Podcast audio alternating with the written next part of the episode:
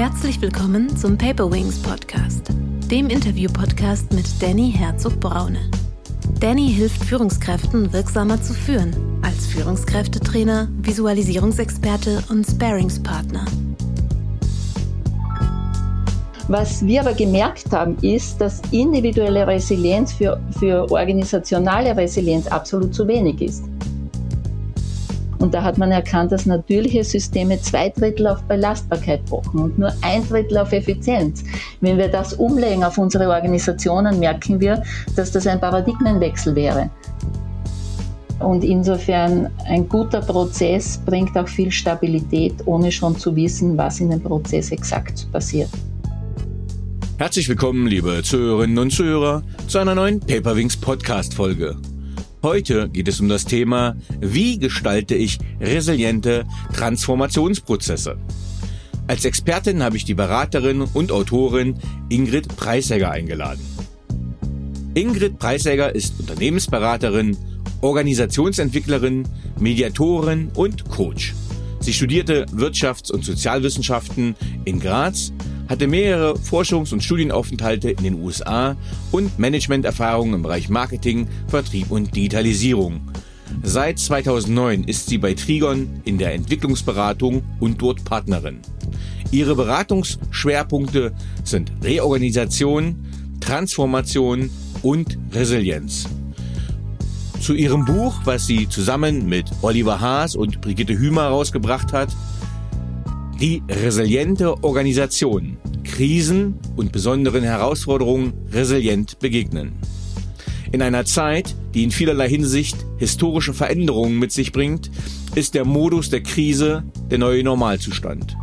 Ein zukunftsfähiger Umgang damit wird daher zu einem entscheidenden Erfolgsfaktor im Handeln und Entscheiden in Organisationen. Klassische Management- und Führungsparadigmen funktionieren hier nur noch sehr bedingt. In ihrem Buch vermitteln die AutorInnen ein ganzheitliches Resilienzverständnis, das neben Robustheit insbesondere auf Lebendigkeit und Wandlungsfähigkeit fokussiert. Es geht um Antworten auf die Fragen, welche Mindsets unterstützen erfolgreiche Transformationsprozesse? Wie können starke Zukunftsbilder die Weiterentwicklung der Organisation stützen? Was sind Erfolgsfaktoren einer gelungenen Transformation? Wie können wir Krisen und besonderen Herausforderungen resilient begegnen. Es geht darum, wie ein gutes Zusammenspiel gefunden werden kann zwischen Sinnfindung, resilienter Unternehmensentwicklung und der Gestaltung des Transformationsprozesses. Das Buch soll ein inspirierendes Arbeitsbuch sein, das zur Selbstreflexion und zum Handeln und Ausprobieren einlädt. Ich freue mich sehr, heute eine der Autoren hier zu haben. Herzlich willkommen, liebe Ingrid. Hallo Danny, danke für die Einladung. Ja, sehr, sehr gerne. Äh, Ingrid, ich habe schon ein paar Worte für dich gefunden, aber wärst du so lieb und würdest dich mit eigenen Worten vorstellen und uns sagen, wie du der Mensch wurdest, der du heute bist? Ja, also ich bin im Süden von Österreich in der Nähe von Graz, eher am Land aufgewachsen und mir war wichtig, ähm, dass ich Neues entdecken kann und Menschen, Kulturen und auch die Welt entdecken kann. Ich habe deshalb auch äh, dann mit Wirtschaft und Sozialwissenschaften begonnen, weil mich äh, das Wirtschaften interessiert hat, weil ich aber auch im Ausland studieren wollte, bin dann auch ein Jahr weggegangen, habe mit sehr vielen unterschiedlichen Kulturen studiert, gelernt, unterschiedliche Perspektiven kennengelernt, bin dann wieder zurückgekommen und habe dann gleich einmal äh, im Finanz- und Bankensektor gestartet bei Projektfinanzierungen für Unternehmen und was hier spannend war, war, dass ich mit sehr vielen unterschiedlichen Organisationen in Berührung kam, auch mit Managern, mit völlig unterschiedlichen Typen und mit finanzstarken und eher schwächeren Unternehmen. Und bereits da habe ich gemerkt, wie die unterschiedlichen Zugänge äh, Organisationen prägen, Menschen prägen und dass die nackten Zahlen, die man so in Bilanzen und Forecasts erkennt, oft auch konträr zu dem stehen, wie sich Leute nach außen geben und was Organisationen wirklich ausmacht. Was ich persönlich in dieser ersten Berufserfahrung erkannt habe, ist, äh, wie man das Potenzial von jungen Leuten nutzen kann, wie man Zutrauen geben kann. Ich bin sehr schnell in sehr verantwortungsvolle Rollen gekommen und man hat mir auch Chancen gegeben, hier wirklich die Organisation mitzugestalten. Wir hatten dann auch gleich einen Fusionsprozess von zwei größeren österreichischen Banken. Und auch hier habe ich sehr schnell gemerkt, was äh, kann getan werden, um Potenziale zu heben und wie schnell kann auch Kultur wieder zerstört werden. Äh, bin hier natürlich auch mit einigen Beratern in Kontakt gekommen und habe dann gemerkt, äh, ich möchte Organisationen im Kern mitgestalten. Ich möchte hier wirklich ähm, auch diese Kundennähe, die ich aus dem Vertrieb kenne, äh, nutzen, um Organisationen im Kern zu entwickeln. Ähm, wesentlich dabei war mir natürlich auch immer, welche Führung braucht es, um Veränderung und Entwicklung zu ermöglichen. Also ich habe dann eigentlich gewusst, ich möchte mich selbstständig machen und diese Veränderungsprozesse begleiten.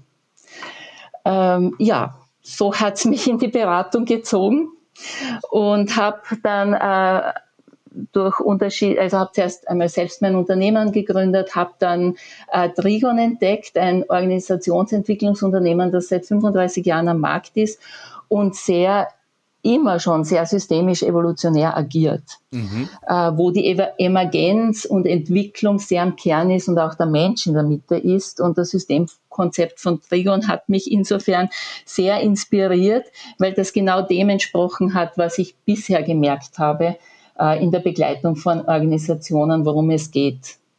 Dass Organisationen einfach keine Maschinen sind. Ja? Mhm. Ähm euer Buch heißt ja Resilienz in Organisationen. Ja. Was verstehst du unter dem Begriff Resilienz? Unter dem Begriff Resilienz verstehe ich, er wird ja sehr oft äh, verwendet aus der individuellen Resilienz in, in Richtung, äh, wie können wir uns absichern, wie können wir noch kraftvoller und stärker werden. Mhm. Mein Verständnis vom Begriff Resilienz ist aber auch dieser evolutionäre, neue entwicklerische Zugang. Das heißt, das heißt natürlich einerseits absichern, sich stärker machen und sich kräftiger machen. Es heißt aber gleichzeitig auch, das dynamisierende Element zu nutzen, Chancen zu erkennen, Möglichkeiten zu erkennen und diese auch für die Zukunftsentwicklung zu nehmen. Und ich denke mal gerade, du hast ja eingeleitet mit, äh, wir sind in der Krise und oder wir, wir spüren Krisen und merken, dass das auch ein Teil unseres neuen Normals sein wird. Und genau hier braucht es nicht nur die Abgrenzung, sondern vor allem auch die Dynamisierung, die Möglichkeit, Chancen zu erkennen. Ähm, ja, super. Also auch zur zeitlichen Einordnung der Aufnahme. Wir haben heute den 14. September 2022 und wenn ich jetzt mal kurz an den gestrigen Abend denke und äh, die Tagesschau, äh, dort war gestern äh, eine große Konferenz der Arbeitgeberverbände in Deutschland, wo auch alle führenden Politiker waren und gesprochen haben und die Arbeitgeberverbände haben gesagt, also seit Bestehen der Bundesrepublik Deutschland wird es das ja, krisenhafteste und kritischste Jahr. Ich nehme mal an, in der Schweiz wird es äh, vermutlich ähnlich sein. Wir haben Energiekrise, wir haben Stromkrise, wir haben Klimakrise, wir haben Lieferkettenkrise. Also ähm, und es zerlegt die Unternehmen, die es noch nicht äh, zerlegt hat, sage ich mal, in Corona-Zeiten äh, die stehen jetzt quasi vor einer existenziellen Bedrohung. Ähm, von daher ist es dieses, diese Krise, der neue Dauerzustand, äh, Punkt eins, es ist so. Punkt zwei, äh, scheinen sich auch zu verstärken. Ähm, wie ist das Buch entstanden, Resilienz in Organisationen? Also ich möchte noch ein, etwas ausholen. Der erste Impuls entstand in der Immobilienkrise. Mhm. Das war genau die Krise 2007 bis 2009. Und warum ist es dort entstanden? Dort gab es einen Paradigmenwechsel stabile Organisationen wie Banken, es war undenkbar, dass Banken in Konkurs gehen damals, mhm. zumindest in Österreich und Deutschland. Ja? Also mhm. man hat darauf gebaut, das ist etwas Stabiles, das immer so bleibt. Der Riesenparadigmenwechsel war zu erkennen, das ist nicht so. Und gerade das war der Grundimpuls für unsere und auch für meine, äh, für meinen Zugang zur Resilienz zu erkennen, äh, da kommt etwas ins Wanken, was wir seit 30, 50 Jahren immer gewachsen ist, unglaublich stabil war, unglaublich zuverlässig und geht in Konkurs. Ich hatte damals, ich habe gerade eine Risikoabteilung einer sehr großen österreichischen Bank begleitet und man hat in kürzester Zeit gemerkt, dass genau diese Risikosysteme, die man hier hatte, völlig unzuverlässig sind, dass das mhm. kein Risikomanagement ist, wenn man immer wieder das Gleiche abarbeitet, immer wieder die gleichen Prozesse abarbeitet, sondern dass man völlig neue Zugänge nun braucht, um Märkte zu beobachten, um Entscheidungen zu treffen. Die Teams sind zusammengerückt, man hat sich ausgetauscht, man hat die Intuition, Intuition zugelassen, man war plötzlich in der Lage, dass man auf die wirkliche Expertise der einzelnen Menschen geachtet hat, die hier äh, das Know-how hatten, um zu sagen, wie entwickelt sich Russland, wie entwickelt sich Asien, wie geht das hier weiter, wo wollen wir investieren, wo können wir nicht investieren. Das war der Gründungsimpuls eigentlich für das Buch, obwohl es erst jetzt äh, nach der Covid-Krise geschrieben wurde. Äh, und Damals haben wir auch bereits ähm, das Organisationsmodell, äh, das, das Resilienzmodell in einem Erstwurf entwickelt auf Basis von Interviews mit Managern nach der Krise. Mhm. Wir haben uns gefragt, auch mit Beraterinnen und Beratern, wir haben uns gefragt, was hat euch gestärkt in dieser Krise und was habt ihr auch gelernt? Und wir haben mit, äh, mit, mit Managern gesprochen, die wirklich in Konkurs, wo die Organisation in Konkurs gegangen ist, haben gefragt, was waren die wesentlichen Erkenntnisse? Mhm. Und da waren's, da bekamen wir so Antworten wie, naja, wir haben uns so gut verstanden, dass wir uns gar nicht angetastet haben. Wir haben uns nicht die Wahrheit erzählt. Das heißt, jeder hat in seiner Insel agiert und uns in Ruhe gelassen, aber wir haben die wirklich kritischen Themen nicht angesprochen.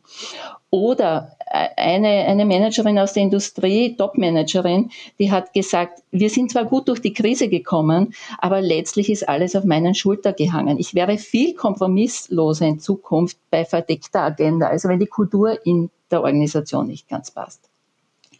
Oder auch ein anderer Manager hat gesagt, ich habe schon gespürt, aber ich traute mich gar nicht, diese Signale, die ich gespürt habe, anzusprechen. Und all das zusammengefasst haben wir dann versucht, was sind so wirkliche Kriterien für Organisationen, was braucht es, um resiliente Organisationen zu entwickeln. Mhm, du hast jetzt zwei ganz spannende Sachen gesagt, das ist aber noch nicht weiter vertieft. Punkt eins hast du das äh, Beispiel gesagt, dass ein Manager bereits Signale ja gespürt hat, aber nicht entdeckt hat. Und du hast von dieser Hidden Agenda gesprochen, das heißt, äh, ja, dass jemand andere Zielsetzungen hattest. Kannst ja. du da äh, nochmal drauf eingehen, was das für Signale waren und was das für unterschiedliche äh, ja, Hidden Agendas waren quasi im Hintergrund? Ja, also im Konkreten war das beispielsweise äh, ein, ein Bankmanager, der gesagt hat, ich habe gespürt, dass diese Märkte wegbrechen. Mhm. Aber es war in unserem Managementkollegium de facto nicht ansprechbar, dass dieser Markt wegbrechen könnte. Also die Intuition durfte nicht ausgesprochen werden. Mhm. Und genau da, äh, wir, wir haben ja, also meine, meine Mitautorinnen und Autor, der Oliver Haas und die Brit Huema, äh, wir haben hier wirklich auf, auf zwei Achsen, äh, an, an zwei Dimensionen gearbeitet in unserem Resilienzmodell, dass wir gesagt haben, es gibt Qualitäten auf der Beziehungsebene, also wie agieren wir als Team miteinander und wie agiere ich als Mensch. Und die zweite Ebene ist, welche Systematiken brauchen wir in der Organisation innen, aber auch, was müssen wir vom Markt spüren nach außen. Also diese Innen- und Außendynamik. Und äh, wenn wir hier sprechen von Signale vom Außen, ist die Frage, wie habe ich Kompetenzen in der Organisation, dass ich diese Signale von außen nach innen bringe, aber gleichzeitig auch auf der Beziehungsachse, welche Kultur haben wir, dass wir das äh, ehrlich ansprechen können? Welche Mindsets, welche Dialogkultur haben wir, welche reflektive Kultur haben wir, dass wir dass es okay ist, auch etwas Intuitives anzusprechen und nicht, dass ich mit zwei Seiten äh, Daten und Fakten und Forschungen äh, belegen kann. Das war ganz wesentlich. Also das ist das mit den, mit den schwachen Signalen, dieses Element da sind wir ja im Prinzip wirklich bei einer auch einer Führungsleistung, einer empathischen Führungsleistung. Also ich äh, in dem Buch, was wir geschrieben haben zum Thema Resilienz, das sehr stark auf die individuelle Resilienz eingeht, ja. geht es auch darum, dass wir sagen, hinschauen, hinhören, hinfühlen. Und das ist so schön, was du gerade gesagt hast, weil du sagst, okay, äh, die Führungskraft muss die Signale erkennen, aber dann gehört natürlich auch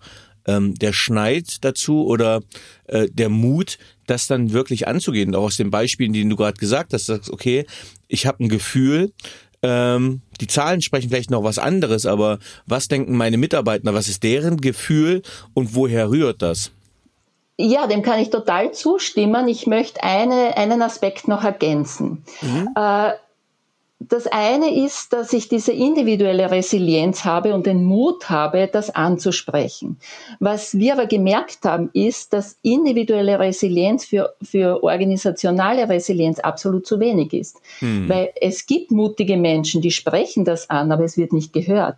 Oder es ist der Rahmen in der Organisation und auch die Instrumente sind nicht zur Verfügung, dass man daraus äh, Handlung ableitet dass man gemeinsam etwas tut, dass man das System verändert. Insofern haben wir bemerkt, dass individuelle äh, Resilienz bei weitem nicht dazu führt, dass Organisationen resilient werden. Weil sehr oft, wenn die Organisation diesen Raum nicht zur Verfügung stellt, gehen diese Leute, die sehr resilient sind.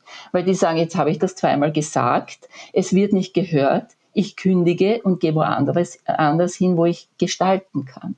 Das heißt, insofern ist es essentiell aus unserer Sicht, dass auch die organisatorischen Rahmenbedingungen, dass organisatorische Instrumente, dass Prozesse, dass Systeme so aufgestellt sind, dass Menschen nicht nur individuell resilient sein können, weil das könnte auch heißen, ich habe eine starke Durchhaltefähigkeit und, und spreche das gar nicht an, sondern dass die Organisationen an sich äh, Systematiken haben, dass sie sich resilient aufstellen. Und da gibt es wesentliche Kriterien. Mhm. Du hast so schön gesagt, dass die Leute gehen, wenn sie nicht gestalten.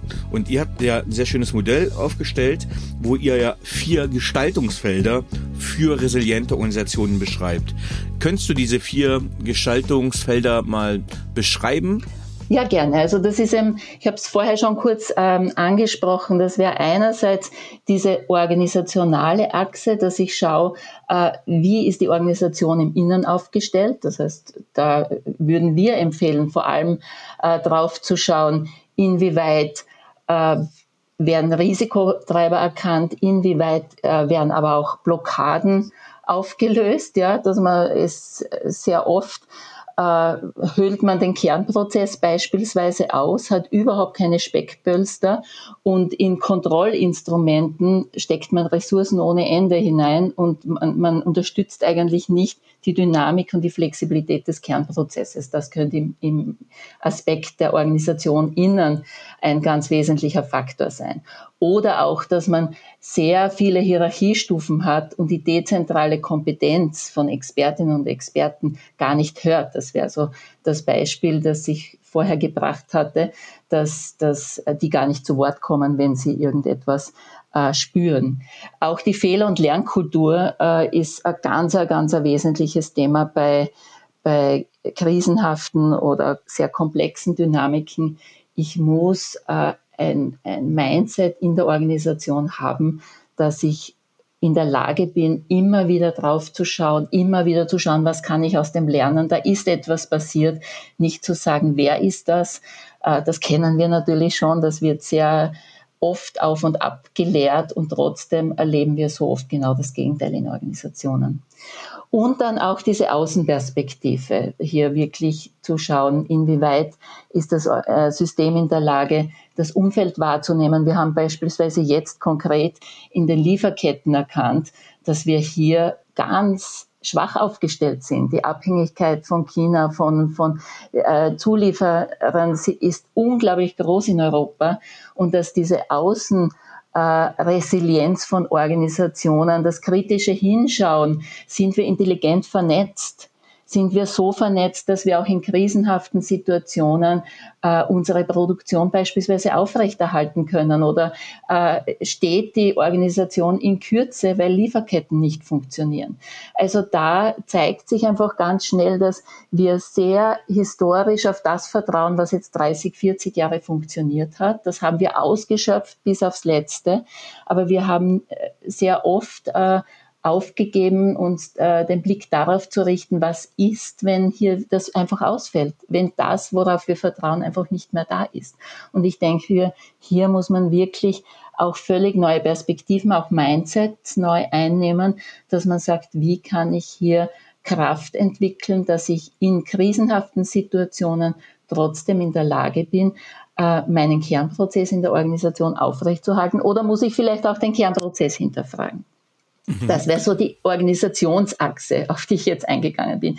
Die zweiten Dimensionen sind wirklich die Ich-Dimension, also wie, wie kann ich mit Krisen umgehen als, als Führungskraft und wie nutzen wir die Kraft des Teams. Also da könnte man noch hineingehen auf ein paar Aspekte.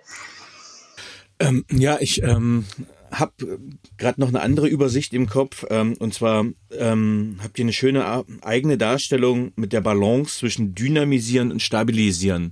Denn ich habe gerade drüber nachgedacht, ähm, als Berater sind wir ja auch schlauer geworden. Das heißt, wenn wir vorher in Organisationen gesagt haben, okay, ihr müsst lean werden, ihr müsst schlank sein, ihr müsst kostenoptimierend arbeiten, ähm, das ist ja auf nationalstaatlicher Ebene haben hat Deutschland sich ja in so eine äh, ja, Ecke manövriert, dass man so die komplette Gasabhängigkeit dann von Russland hatte äh, oder hat, weil man aus unterschiedlichsten Gründen auf andere Sachen nicht eingegangen ist. Genauso äh, geht's ja dann den Unternehmen, großen, wichtigen Unternehmen, Hey, vielleicht hast du auch ein paar Beispiele in Österreich, äh, wie da die Abhängigkeit ist.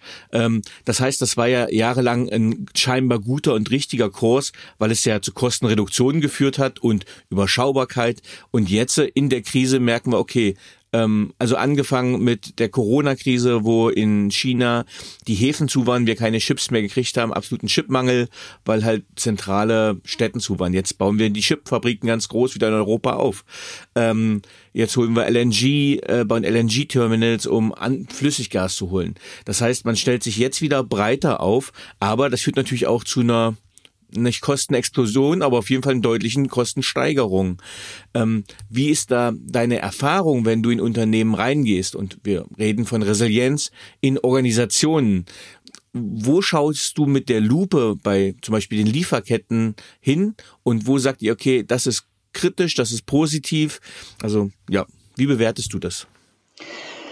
Ja, das ist eine sehr spannende Frage. Ich denke mir, wir sprechen da von zwei unterschiedlichen Dynamiken. Das eine ist das akute Krisenmanagement, das wir jetzt gerade erleben, wo die Krise hier ist, wo es wirklich ganz akut Maßnahmen braucht, die auch vielleicht manchmal mehr kosten und äh, um um das Schlimmste äh, abzuwenden. Das wäre akutes Krisenmanagement. Äh, das hat natürlich andere Logiken als dieses Vorsorgeresilienz entwickeln. Wir beschäftigen uns auch ganz stark nicht nur mit dem Thema, wie agiere ich ganz akut in der Krise, sondern auch, was macht mich langfristig resilient? Weil wesentlich ist ja auch, dass wir nicht jetzt in der akuten Krise äh, unsere alles hinterfragen, alles äh, neu aufsetzen und wenn es wieder halbwegs läuft, uns wieder zurücklehnen und das dann so machen, wie es zuvor war. Und ich, ich denke mal, genau da ist auch die Fähigkeit, dass man ehrlich hinschaut und sagt, machen wir das jetzt nur schnell, um diese Akutkrise abzuwenden und was braucht es, dass wir langfristig in eine resiliente Entwicklung kommen.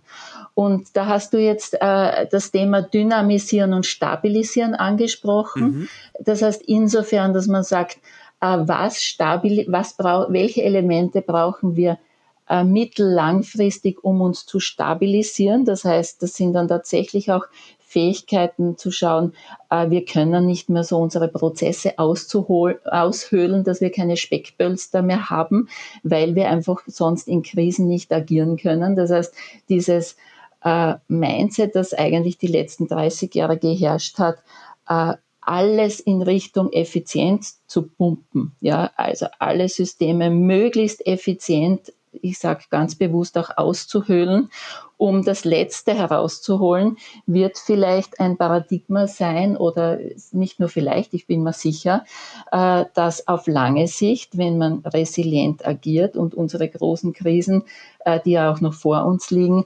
bewältigen wollen, so nicht mehr funktionieren wird. Da können wir uns sehr stark anlehnen an, an natürlichen Systemen, äh, wo man hier merkt, die haben ein Vitalitäts Fenster, wo man zwei Drittel auf Belastbarkeit und nur ein Drittel auf Effizienz pocht. Das heißt, natürliche Systeme sind dann vital und können mit Krisen umgehen, wenn sie nicht bis ins Ende in den Himmel wachsen, weil die Sonne scheint, sondern wenn sie permanent auch sorgsam sind, was passiert, wenn Trockenheit kommt. Ja, was passiert, wenn ich kein Wasser mehr habe? Das heißt, die müssen schauen, wo kann ich Reserven bilden, dass ich auch bei Trockenheit überleben kann. Und da hat man erkannt, dass natürliche Systeme zwei Drittel auf Belastbarkeit pochen und nur ein Drittel auf Effizienz. Wenn wir das umlegen auf unsere Organisationen, merken wir, dass das ein Paradigmenwechsel wäre. Und wenn ich deshalb in Organisationen oder wir in Organisationen gehen und hier hinschauen, dann geht es einfach sehr sehr intensiv auch darum, genau diese Belastbarkeitskriterien anzuschauen. Und Belastbarkeit heißt aber an, an dem äh, Punkt nicht nur äh, sich zurückzulehnen und möglichst viel Reserven auf Lager zu halten, sondern Belastbarkeit heißt natürlich auch, wie agil, wie flexibel, wie dynamisch kann ich agieren. Und da sind wir wieder bei diesem Spannungsfeld, wo stabilisieren, wo dynamisieren. Und das ist natürlich bei Startups. Ein anderer Fokus, weil bei denen heißt stabilisieren eher stabile Prozesse zu etablieren, äh, einmal Sicherheiten im Team zu gehen, äh, auf, auf auf, auf gewisse stabilisierende äh, Faktoren hinzuweisen, die bei gewachsenen Unternehmen, die ja jetzt ins Trudeln kommen, große Organisationen, die sehr viele stabile Prozesse haben, genau andersrum heißt. Das heißt, wenn ich hier das Spannungsfeld dynamisieren und stabilisieren anschaue, dann ist bei großen Konzernen, Organisationen geht es nicht darum, stabile Risikoprozesse aufzubauen, sondern genau ums äh, Gegenteil, eher Agilität in die Organisation zu bringen, äh, Hierarchieebenen auch rauszunehmen und zu schauen, was kann ich tun, damit die Leute wieder in Kontakt kommen, in Kontakt zu dem, was am Markt vor sich geht äh, und dass diese Potenziale von Menschen auch tatsächlich von Expertinnen gehört werden und zu Entscheidungen führen. Da haben wir sehr oft eine absolute Diskrepanz in unseren Organisationen. Die Basis weiß das oft zwei Jahre vorher, bevor das Management entscheidet und sagt, ah ja, wir haben da wirklich eine Krise. Hm. Ähm, ich stelle es mir einfach gerade vor, du hast die großen Konzerne, du hast die großen Unternehmen, jetzt könnte man auch einfach die wirklich ganz großen nehmen und dann hat das natürlich zur Konsequenz, dass einfach sehr viele Leute entlassen werden. Ne? Wenn wir sagen, wir, schieß, wir schieben auch äh, Hierarchieebenen raus, äh, viel im mittleren Management zum Beispiel. Ähm, das macht ja was mit Menschen, das macht ja was mit Teams. Ähm, und ihr habt ja auch als Eingestaltungsfeld die Teams im Fokus. Ja. Ähm, wie kann ich für dafür sorgen, dass die Teams resilient werden? Also da möchte ich jetzt gleich auf das anknüpfen, was du gerade gesagt hast, dass viele Leute entlassen werden. So möchte ich mich auf keinen Fall verstanden haben. Was wir im Moment erleben, ist eher, dass es sehr, sehr schwer ist, Menschen zu finden, äh, die wirklich in Organisationen arbeiten. Das heißt, wenn ich auch sage, Hierarchieebenen reduzieren, bedeutet mhm. das noch absolut nicht, Menschen zu entlassen, sondern eher die Expertise zu stärken und ihnen mehr Mitgestaltung zu geben und nicht Hierarchie per se zu sehr, zu hoch zu bewerten. Man merkt es auch in der Generation Z, die Jungen, die jetzt nachwachsen, die haben gar nicht mehr so Bock drauf, äh, der große Bereichsleiter oder, oder die große Führungskraft zu sein. Die wollen mitgestalten, die wollen ihre Expertise einbringen, die wollen gehört werden und die wollen auch bei Entscheidungen recht früh mitarbeiten. Und die wollen auch spüren, welchen Sinn hat die Organisation, welchen Purpose, wohin geht es, wofür steht die Organisation. Dann sind sie bereit mitzugestalten. Und es aus meiner Sicht braucht es Organisationen, die genau dieses selbstorganisierende Element, dieses Element des wir haben ein Thema, wir holen die besten Experten zusammen, wir schauen, dass wir gemeinsam hier eine Lösung finden, stärken und nicht darf ich da mitsprechen, weil ich bin, wir haben den Bereichsleiter noch nicht gefragt. Also tatsächlich resiliente Teams äh, ergeben sich daraus, dass ich in der Lage bin, die Expertise zu nutzen, dass ich in der Lage bin, gemeinsam in einen Dialogprozess einzusteigen und Partizipation an dem Punkt auch zu ermöglichen. Äh, es, hat, es hat eine Umfrage, ich weiß nicht, ob du die kennst, äh, bei Google Teams gegeben. Und hier war die Frage, was macht wirklich die erfolgreichsten Google Teams aus? Mhm. Und da diese, hat diese man Pyramide mit fünf Punkten, ne? Ja, da hat man ja. gemerkt, das absolut wichtigste Element ist nicht, dass die kompetentesten Leute da drinnen sitzen, sondern gibt es die psychologische Sicherheit, mhm. dass diese Teams offen miteinander arbeiten können, dass sie ihre Potenziale einbringen können, dass sie ansprechen können, wenn sie etwas nicht können und dass sie gemeinsam wachsen und lernen, um die beste Lösung zu finden. Und genau das ist die Qualität, von der ich gesprochen habe. Das heißt, es geht nicht so um äh, sehr um Qualitäten, auf die wir bisher vielleicht so sehr gesetzt haben, dass wir sagen, einer sagt, wohin es geht und trifft harte Entscheidungen, sondern es geht eher darum, mit diesen komplexen Themen und auch mit den, du hast es ja angesprochen, mit den großen Herausforderungen so umzugehen, dass wir gemeinsam die besten Köpfe zusammensetzen und Lösungen finden. Und das ist in großen Organisationen durchaus eine Herausforderung, diese Qualität auch zu entwickeln und zu kultivieren. Äh, ich finde es sehr schön, wie du das sagst, weil ich schreibe gerade äh, an, einem, an einem Beitrag zu dem Buch, was Führung heute wirklich braucht. Ja. Und da ist meine These äh, aus meiner empirischen Erfahrung heraus, ich habe als Führungskraft, war ich nie der Experte in ganz vielen Bereichen. Ähm, ich hatte aber ganz viele Experten zu führen.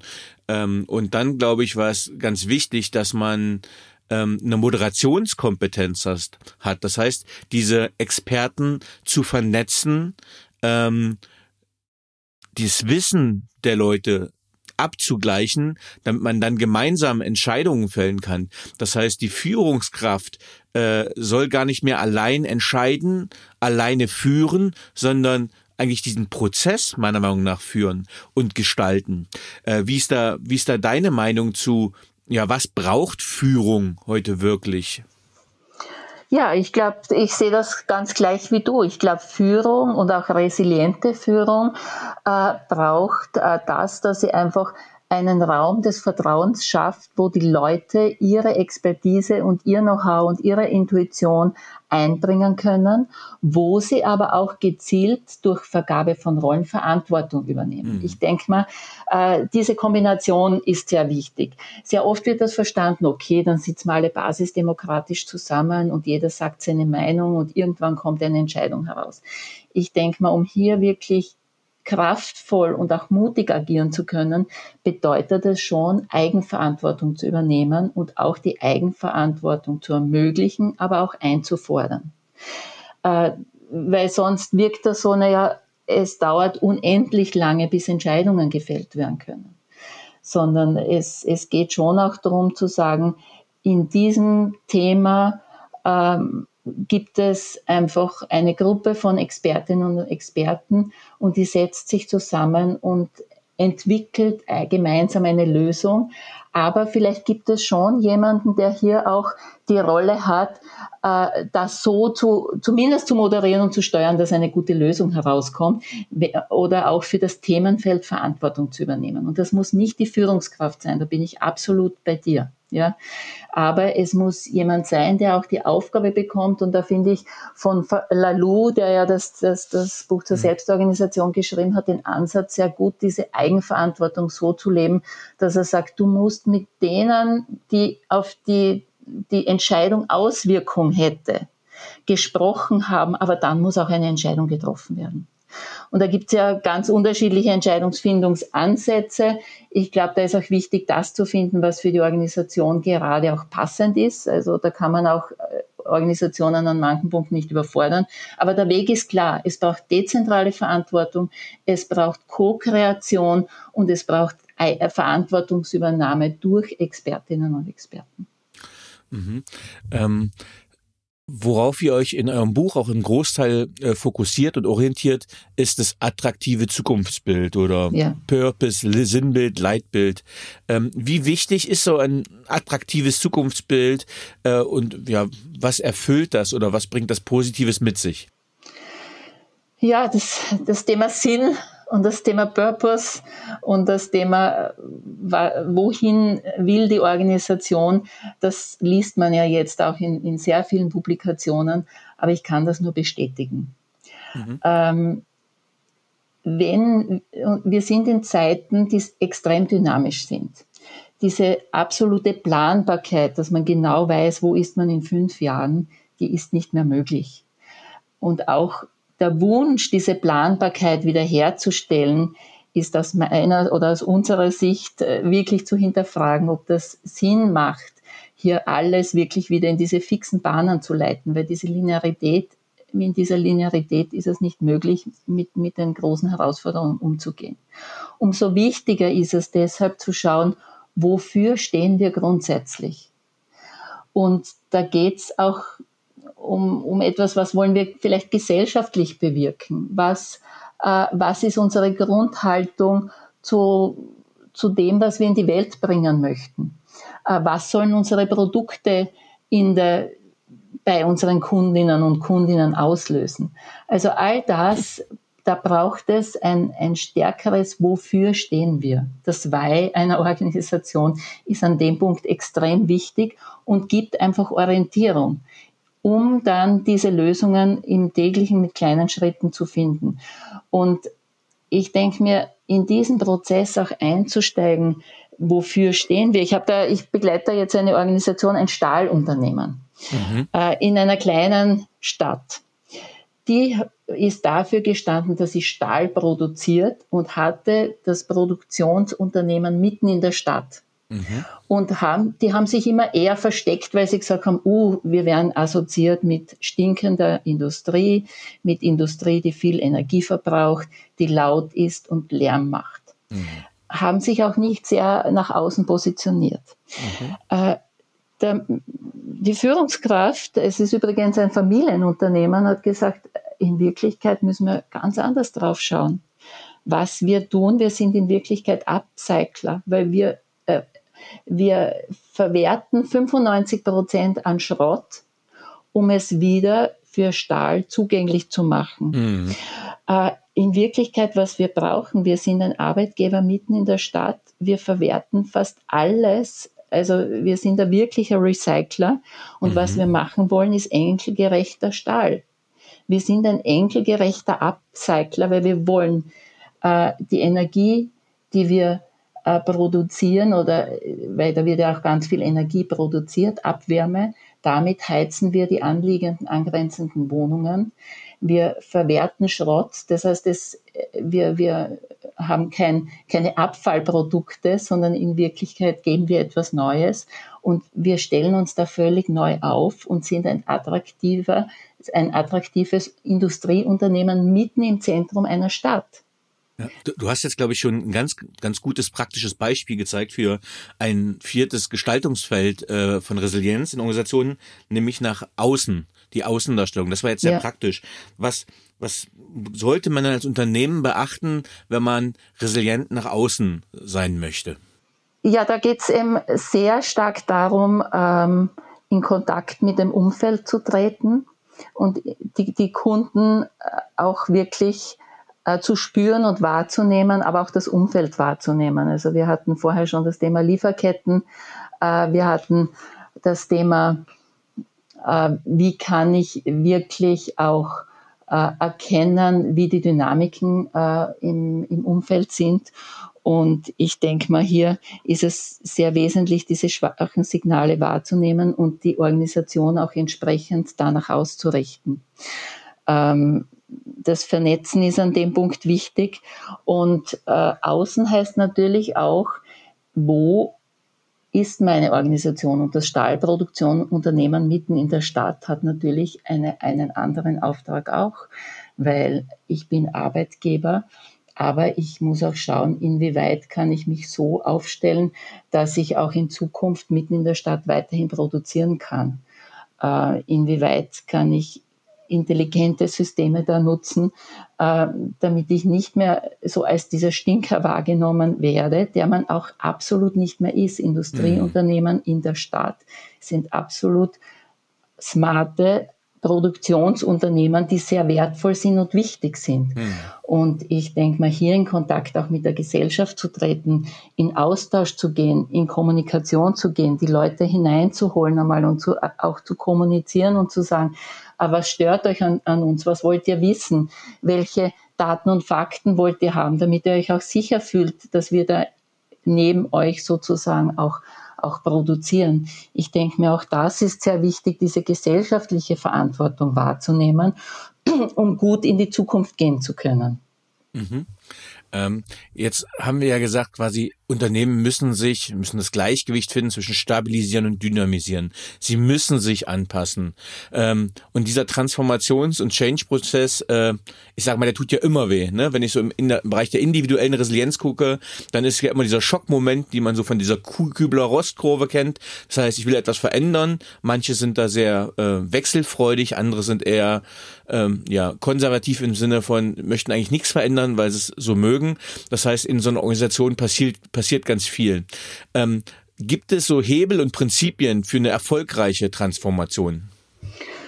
Ja, also Transformation, also ich denke mal, wir haben da nirgends den Anspruch auch auf absolute Vollständigkeit. Wir können da nur rückkoppeln, was wir aus Beratungs- und Kundenprozessen wissen und, auf, und auch aus, aus, aus Erfahrungen und, und Feedbacks zurückgreifen.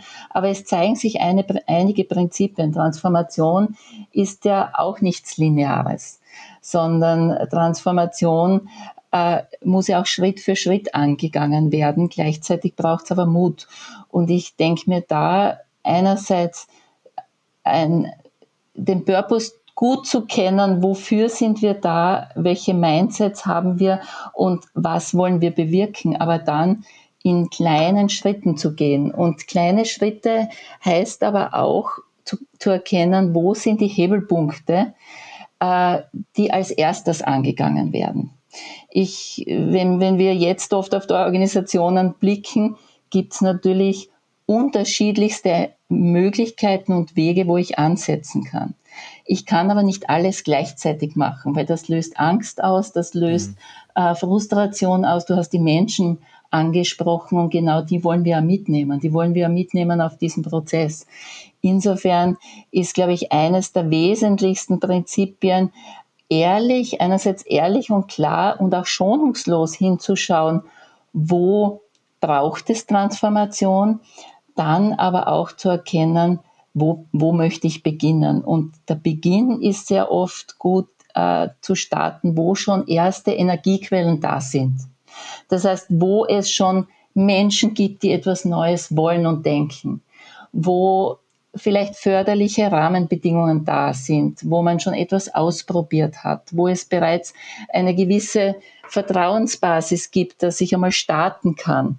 Ähm, weil sonst überfordere ich womöglich die Organisation. Und an dem Punkt hier weiter anzusetzen, zu sagen, wie bringen wir vielleicht auch in kleinen Schritten die Transformation in Gang und üben uns dann darin, immer weiterzugehen. Das ist, ist glaube ich, sehr wichtig, nicht äh, mutig zu gehen, aber nicht das gesamte System auf den Kopf zu stellen. Und da, da geht es auch darum, erste mutige Schritte zu setzen, vielleicht auch mit einer kleineren Gruppe ins Ausprobieren kommen, äh, dort einmal zeigen, den Erfolg zu zeigen, dass man auch wirklich in der Organisation lernen kann ähm, und, und hier aber mutig Schritt für Schritt vorangehen. Ich glaube, was ich, ja. Wie würdest du die Gruppe zusammensetzen? Weil ähm, ich, ich hatte Tobias Krüger mal hier im Podcast. Ja. Der hat bei äh, Otto, war der Chef Kulturwandler äh, und der hat das genauso gemacht, wie du gesagt hast. Ähm, und dann hat er gesagt, na ja, und im Nachhinein waren ganz viele Leute sauer, weil ich die nicht mit in diesen Workshop eingeladen habe, was ja auch wieder zu Frustration führt. Ich weiß schon, es gibt mhm. keinen goldenen Weg, aber ähm, äh, eine goldene Regel gibt's vielleicht auch nicht, aber ähm, wie, wie würden wir die Schritte jetzt gestalten? Der Geschäftsführer, ich nehme ein Beispiel, der Geschäftsführer, General Manager kommt auf mich zu und sagt, Danny, wir müssen hier was im Unternehmen verändern. Äh, meine Unit Heads, keine Ahnung, wissen Bescheid, die Bereichsleiter, aber wen nehme ich in das Team alles mit rein, wenn ich eine Transformation beginnen möchte? Also ich glaube, das eine ist einmal mit der Top-Führungsebene die gut einzubinden und hier echtes Bewusstsein zu schaffen. Hm. Und die auch wirklich, äh, wir haben vorher über Teamresilienz gesprochen, die auch wirklich als Team, als Gruppe gut abzuholen, mitzunehmen und ein, ein starkes Bewusstsein zu schaffen, weil wenn die nicht mitgehen und an Bord sind, dann ist es natürlich schwierig, ja, weil dann komme ich genau zu dieser Hidden Agenda, die wir vorher angesprochen mhm. haben, womöglich, wo es Parallelprozesse gibt oder wo jemand in den Widerstand geht. Also die offen, ehrlich, mit Klarheit mitzunehmen und hier auch sehr partizipativ mit ihnen zu sagen, was sind jetzt wirklich unsere Leverage Points, unsere Hebelpunkte, wo wir gemeinsam einen ersten Schritt setzen. Also ich glaube, da ist schon wichtig, dass das Management-Team sehr gut abzuholen, mitzunehmen, aber auch echte, äh, auch Klartext zu sprechen, damit man auch tatsächlich spürt, es braucht hier eine mutige Veränderung. Danach, wenn man sagt, äh, das sind vielleicht die ein, zwei Ansatzpunkte, wo wir wirklich weitergehen möchten, äh, würde ich tatsächlich so vorgehen, dass ich einerseits ein, ein kleineres Team, aber nicht nur aus einem Bereich, breiter aus der Organisation zusammensetze, mit der man in einem sehr vertraulichen Rahmen, wo man sagt, hier ist alles ansprechbar, es darf alles ähm, hinterfragt werden, aber es bleibt erstmal in diesem Raum. Äh, hier wirklich auch absolut Grundsätzliches hinterfragt und überlegt, wie könnte man echte Transformation gestalten. Mhm. Und also das ist, wir haben vorher von dieser psychologischen Sicherheit, von, von dem Vertrauensraum gesprochen. Ich glaube, in, in so Transformationsprozessen ist es extrem wichtig, auch diese Vertrauensräume zu öffnen, wo man wirklich Themen ansprechen kann, was noch nicht heißt, dass alles sofort umgesetzt äh, werden muss, aber wo klar ist, man darf hier alles ansprechen. Weil mhm. sonst mhm. wird genau das nicht angesprochen, was vielleicht am wichtigsten ist, genau diese Intuition nicht angesprochen. Mhm. Wenn ich jetzt als ähm also ich glaube, die Unternehmen haben schon eine Schleife gemacht, aber äh, vielleicht noch nicht alle und im ausreichenden Maße, weil die unterschiedlichen Krisen, die wir jetzt hatten, haben ja auch manchmal einfach unterschiedliche Branchen getroffen. Wenn ich mal nehme jetzt äh, in der Corona-Krise war es natürlich vor allem die Eventbranche, die Kulturbranche, die es sehr stark getroffen hat. Jetzt sind es gerade die sehr äh, energieintensiven Branchen. Ähm, ich habe bei der Bundeswehr mal so einen Führungsprozess gelernt, ne, wo es eine ständige Lagebeurteilung gibt. Das habe ich in der Wirtschaft selten erlebt. Ne, also eine Armee ist halt natürlich ein, ein klassisches Kriseninstrument ja auch äh, in einem Extremfall. Aber Unternehmen waren das über Jahrzehnte nicht so gewöhnt.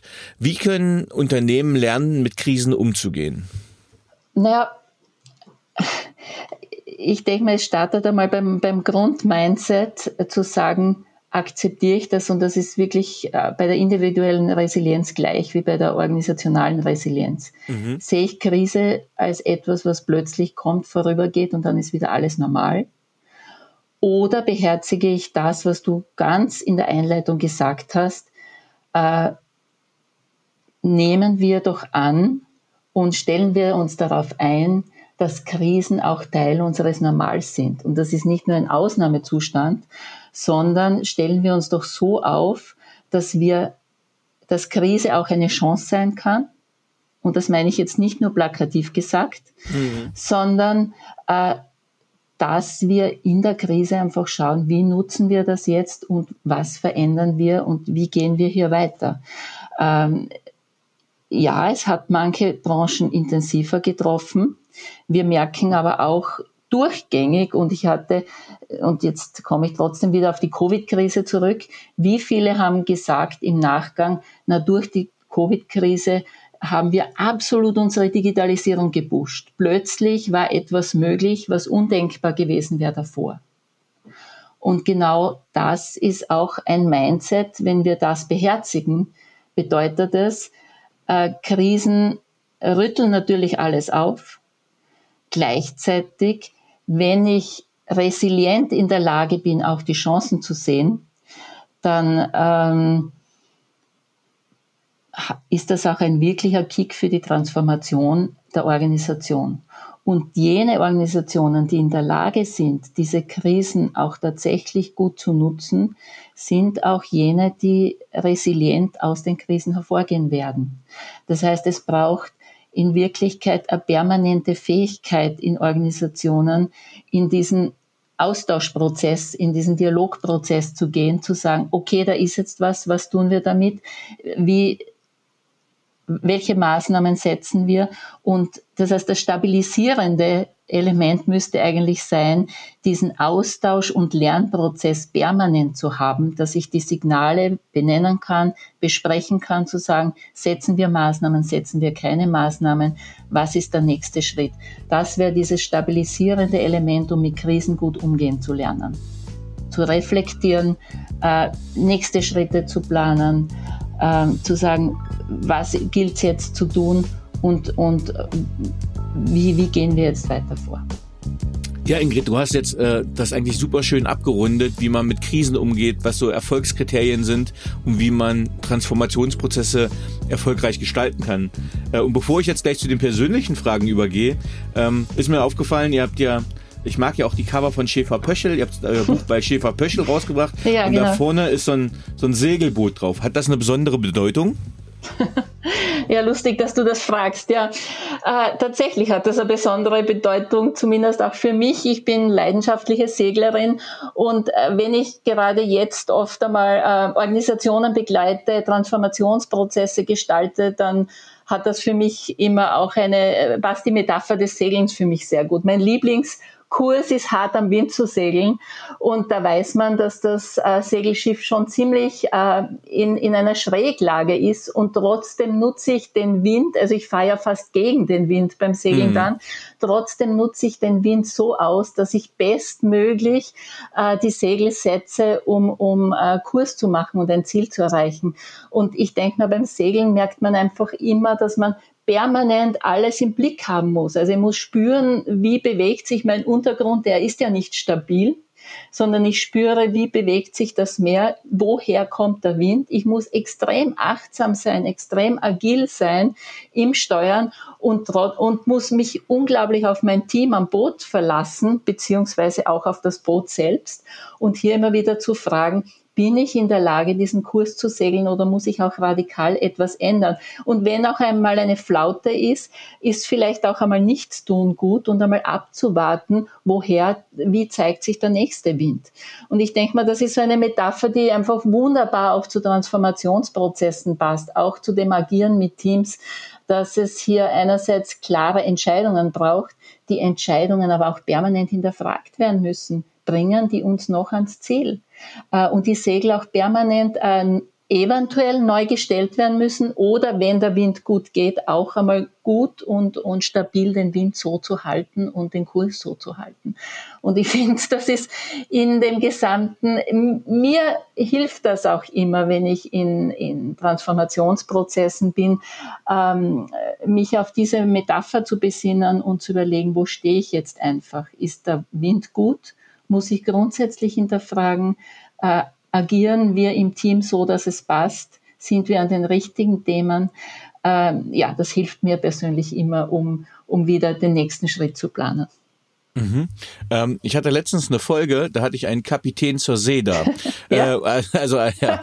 ähm, also ein, ein Militär vom Dienstgrad her, Kapitän okay. zur See, aber auch äh, war auch selber äh, äh, Wachoffizier und hat auch ein. Minenboot und sowas geführt. Ähm, aber äh, das bringt mich zu den zwei Metaphern einfach äh, Boot und Führung. Ähm, ja. Was braucht deiner Meinung nach Führung heute wirklich?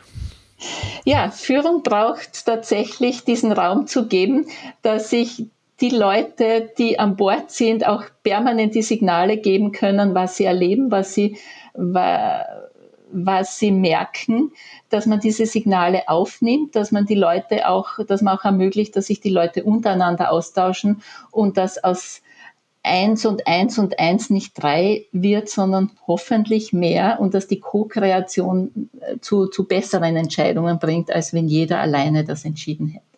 Also das, das wäre so für mich sehr wichtig, ähm, hier was, was Führung tatsächlich bedeutet. Raum schaffen, Reflexionsmöglichkeiten schaffen, aber dann gemeinsam auch kraftvoll in die Zukunft zu gehen und Super. Schritte zu setzen, zu tun. Machen, genau. Auf welchen beruflichen Fehler oder Erfahrungen hättest du gerne verzichtet? Hui, tja.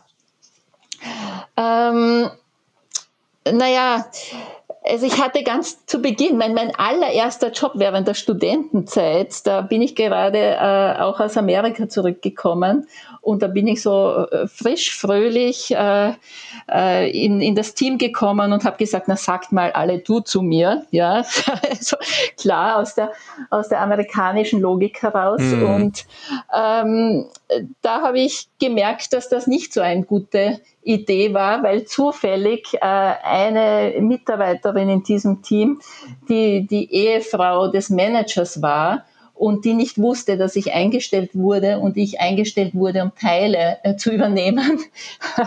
und das war dann eine ziemlich äh, schwierige Situation. Ich habe das auch äh, bald wieder aufgehört, aber da habe ich gemerkt, äh, erst mal schauen, was ist und nicht sofort äh, so so offen hineinzugehen, wie ich das äh, gleich zu Beginn gemacht habe. Ich wollte gerade sagen, das ist, glaube ich, auch mal in Österreich noch mal spannender. Äh, ja, vielleicht. Weil da die Titel äh, Akribie noch mal höher ist, wie ich das im ja. interkulturellen Austausch immer mitbekommen habe. Aber gleichzeitig sind das alles Erfahrungen, die man so macht, aus denen man ja viel lernt und in die Zukunft gut mitnehmen kann. Auf welche berufliche Leistung bist du besonders stolz? Naja, äh, also immer wieder dann, wenn ich merke, gerade auch in Organisationen, man kommt so auch in Transformationsprozessen in den Flow, ja. Also man merkt, die Leute reagieren aufeinander, da entsteht wirklich mehr, da da entsteht Co-Kreation. Und ich habe da eine Organisation, ein, ein Industrieunternehmen, äh, das ich jetzt schon längere Zeit begleite. Und immer wieder, wenn ich da hinkomme, denke ich mal, wenn ich da denke, was das Mindset auch des Top-Management, was Führung betrifft, vor fünf Jahren war und wie die jetzt agieren und mit ihrem Team zu gemeinsam wirken und wirklich die großen Themen angehen, dann weiß ich, dass Transformation passiert. Und das ist einfach wirklich ein tolles Gefühl, das zu spüren. Und da bin ich immer unglaublich dankbar, das begleiten zu dürfen. Mhm. Welche Fähigkeit bzw. Fertigkeit möchtest du gerne haben, die du noch nicht hast? Ja, also äh, manchmal denke ich mal schon, gewisse Dinge noch mit mehr Leichtigkeit oder Humor, Humor zu betrachten. Äh, diesen Humor auch immer wieder einzubringen, das ist schon etwas, äh, das, das ich noch mehr kultivieren möchte. Ja, das, mhm. das ist etwas, ja. Welche drei Bücher haben dich am meisten geprägt bzw. dein Leben beeinflusst? Ja, also da habe ich tatsächlich ähm, Bücher, die, die mich da sehr beeindruckt haben. Äh, ganz zu Beginn äh, das, das Buch Managing the Unexpected. Ich weiß nicht, ob du das kennst von White nee. und Sutcliffe. Äh, da geht es um Hochverfügbarkeitssysteme und da glaubt man ja immer, da ist, muss alles perfekt sein.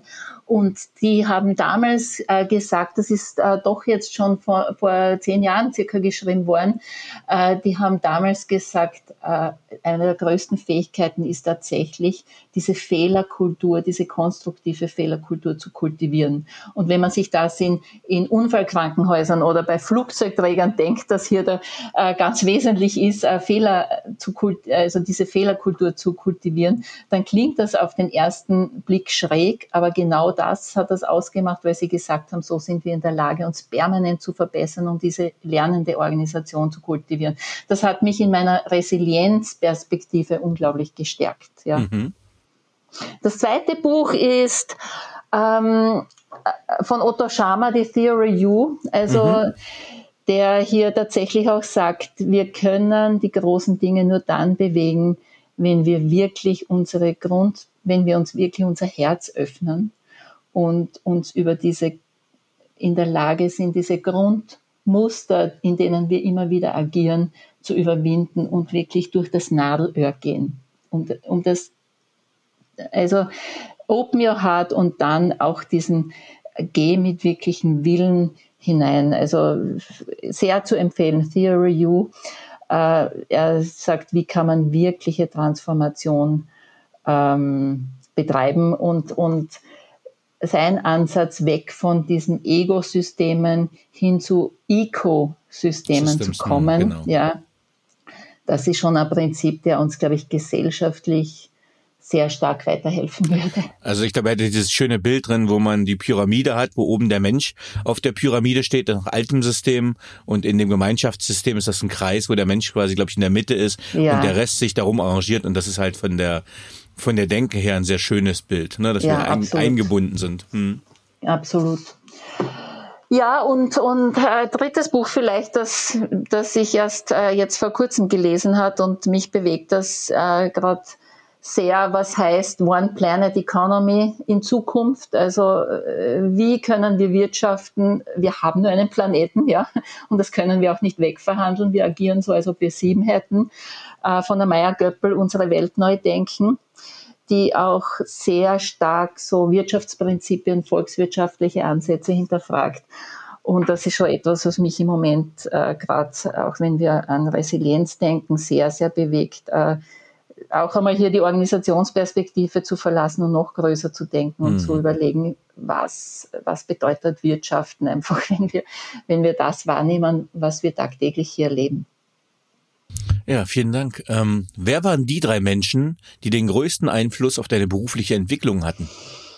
Ja, größter Einfluss. Also ich denke mal auf jeden Fall meine Eltern die eigentlich von Beginn an immer Zutrauen in mich hatte, Interesse hatten an dem, was mich bewegt und irgendwie einen offenen, kritischen Geist immer gefördert haben. Das merke ich jetzt immer öfter, war mir damals gar nicht so bewusst, aber da merke ich immer wieder, ja, da, da ist schon was dran. Vor allem auch, wenn man dann selbst Elternteil ist, merkt man, was dann die eigenen Eltern bewirkt haben. Äh, das Zweite war, war schon auch mein Partner, der ähm, äh, in, in vielen Situationen einfach immer gesagt hat, wenn ich gesagt habe, kann ich das wirklich tun und, und äh, Blick auf Kind, auf, auf unsere Tochter und, na, und er mir gesagt hat, ich bin da, äh, das ist genau jetzt eine Chance, nimm sie, geh voran und, und ähm, ich bin auch, ich bin auch hier, ja, dieses, dieses wirkliche Teilen und des gemeinsamen Stärkens. Und das zweite, äh, die, die dritte Person war ein, ein Manager, der leider in sehr jungen Jahren beim Joggen verstorben ist, mhm. ähm, der aber mir in sehr frühen Jahren unglaublich viel Möglichkeit, also in meiner jungen äh, Zeit als Organisationsentwicklerin gegeben hat und der mir wirklich auch äh, Projekte zugetraut haben, die, die unglaublich offen breit waren, wo ich mein Wissen einbringen konnte und mit dem ich eigentlich wirklich im Kern die Organisation gestalten konnte. Ja. Mhm. Mhm. Dankeschön. Wenn du die jugendliche Ingrid treffen würdest, was würdest du ihr raten? Ja, die jugendliche Ingrid war durchaus auch mit dem Kopf durch die Wand und äh, hat gedacht, sie kann eigentlich immer alles selbst in die Hand nehmen. Und da zeigt sich schon im Laufe der Zeit äh, einfach Gelassenheit, Geduld zu erkennen, was ist jetzt möglich und was ist oft auch nicht möglich. Ich merke das auch in Organisationen. Manchmal merkt man, na, jetzt ist einmal Zeit, die Organisation einmal für eine gewisse Zeit zu verlassen und manchmal meldet sie dich die nach drei Jahren wieder und plötzlich ist etwas möglich, was drei Jahre davor unmöglich gewesen wäre. Ja? Hm. Also auch zu vertrauen auf das, äh, was Entwicklung mit sich bringt und dass Entwicklung einfach eigene Dynamiken und Zeitlichkeiten hat. Mhm. Was möchtest du am Ende deines Lebens von dir sagen können, erreicht zu haben? Ja, ich glaube, da merke ich gerade, dass ich da zwei Seelen in mir habe. Ich bin gerade voriges Jahr 50 geworden und da hat, hat, war für mich schon so die Frage. Herzlichen Glückwunsch äh, nachträglich. da, ja, das ist schon ein Jahr her, aber, so, aber da habe ich schon gemerkt, äh, äh, stellt sich so die Frage, was will man noch im Leben? Ja, da habe ich äh, ist dann, habe gerade intensiv an dem Buch geschrieben und so die eine Seele sagt einfach in Wirklichkeit, äh, einfach mit Familie Einklang sein, Erfüllung im Kleinen und, und ja, einfach wertzuschätzen, äh, was, was das Leben auch schon gebracht hat. So, das ist die eine Seele. Die zweite Seele, die rächt sich aber, und das wäre so das dritte Buch, das ich vorher vorgestellt habe, tatsächlich schon auch die Frage, welche Veränderung möchte ich in der aktuellen Situation sein und was treibt mich da, äh, auch wenn man so in Richtung One Planet Economy und so weiter denkt. Ich bin in sehr vielen Systemen unterwegs. Äh, welche Art von von ähm, Begleitung braucht es und will ich und wen will ich begleiten und so. Also das ist schon etwas, ähm, was möchte ich da erreicht haben, da denke ich mal schon, da möchte ich schon ehrlich und gut auf meine Vergangenheit zurückblicken können. Also das wäre auch so wie der Purpose Driven, ja, das wir vorher angesprochen haben. Da denke ich mir, da wirklich in die Wirkung zu gehen und dort mitzugestalten, wo es auch für mich halt möglich ist, das ist schon noch etwas, was, denke ich mir, noch mehr intrinsische Motivation gibt, sagen wir mal so. Okay. Hast du ein Lebensmotto? Und wenn ja, wie lautet es? Hm. Ja, ich denke mal, einerseits äh, Wege entstehen auch oft dadurch, dass man sie geht. Und, und auch so das Thema so Trust the Process an manchen Punkten. Mhm. Gerade in der komplexen Zeit wissen wir oft die, die Lösungen nicht. Und äh, ich gehe mit vielen Organisationen in Prozesse, wo man sagt, ja, das finale Ziel ist auch noch gar nicht erkennbar, aber wir gehen den nächsten Schritt und wir haben äh, Prozessschritte, die, die wie stabile, stabile Faktoren wirken, äh, wo wir wissen, da setzen wir uns wieder zusammen und da können wir wieder auf den nächsten Schritt planen. Äh, und insofern ein guter Prozess bringt auch viel Stabilität, ohne schon zu wissen, was in dem Prozess exakt passiert. Also insofern trust the process. Ja, sehr schön. Ja, liebe Ingrid, du hast es geschafft. Vielen, vielen Dank, äh, dass wir über Erfolgskriterien und über erfolgreiche Gestaltung von Transformationsprozessen reden können. Vielen Dank für dieses kurzweilige und charmante Gespräch. Ja, danke dir, lieber Danny. War sehr, sehr angenehm. Danke vielmals. Tschüss. Tschüss.